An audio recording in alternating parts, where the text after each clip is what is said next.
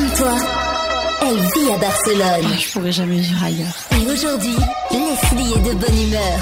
Qu'est-ce qui t'a mis de bonne humeur cette semaine, Leslie?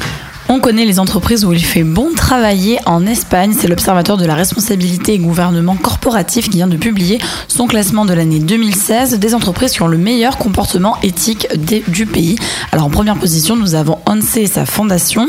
En seconde place, les supermarchés Mercadona, puis CaixaBank, puis le groupe Inditex et Mapfre.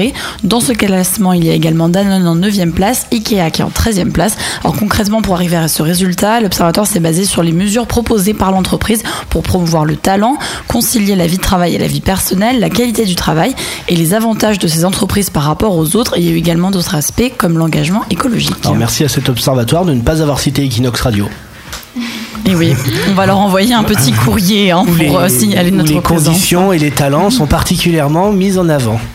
Tout à je, fait, je vais tout à envoyer, fait. je vais envoyer un recommandé pour me plaindre, Leslie. Donc toi, ça t'a mis de bonne humeur, moi, ça m'a mis de mauvaise humeur qu'on ne soit pas cité. Ah bon, ben voilà.